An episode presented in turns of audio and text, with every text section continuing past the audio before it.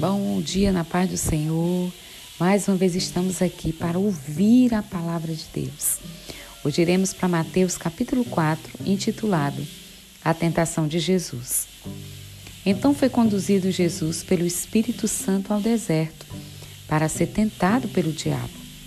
E tendo jejuado quarenta dias e quarenta noites, depois teve fome. E chegando-se a ele o tentador, disse: Se tu és o filho de Deus, Manda que estas pedras se tornem em pães. Ele, porém, respondendo, disse: Está escrito: Nem só de pão viverá o homem, mas de toda palavra que sai da boca de Deus.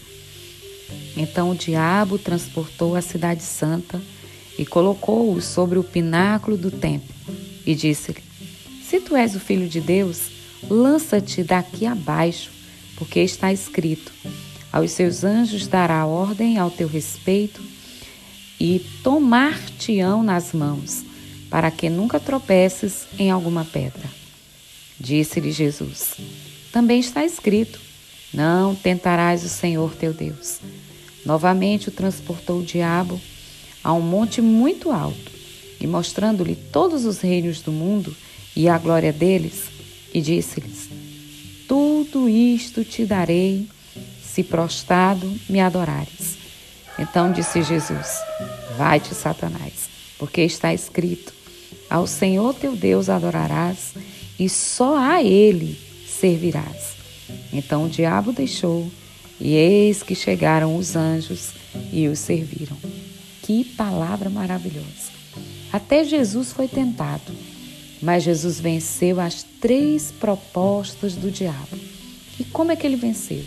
Ele venceu por meio da palavra de Deus. Porque a palavra de Deus, ela é viva, ela é eficaz, ela é o pão da vida. O diabo esqueceu de um pequeno detalhe. Antes dele ir tentar Jesus, Jesus estava orando, jejuando 40 dias e 40 noites. Então, se quisermos vencer, temos que andar na presença de Deus.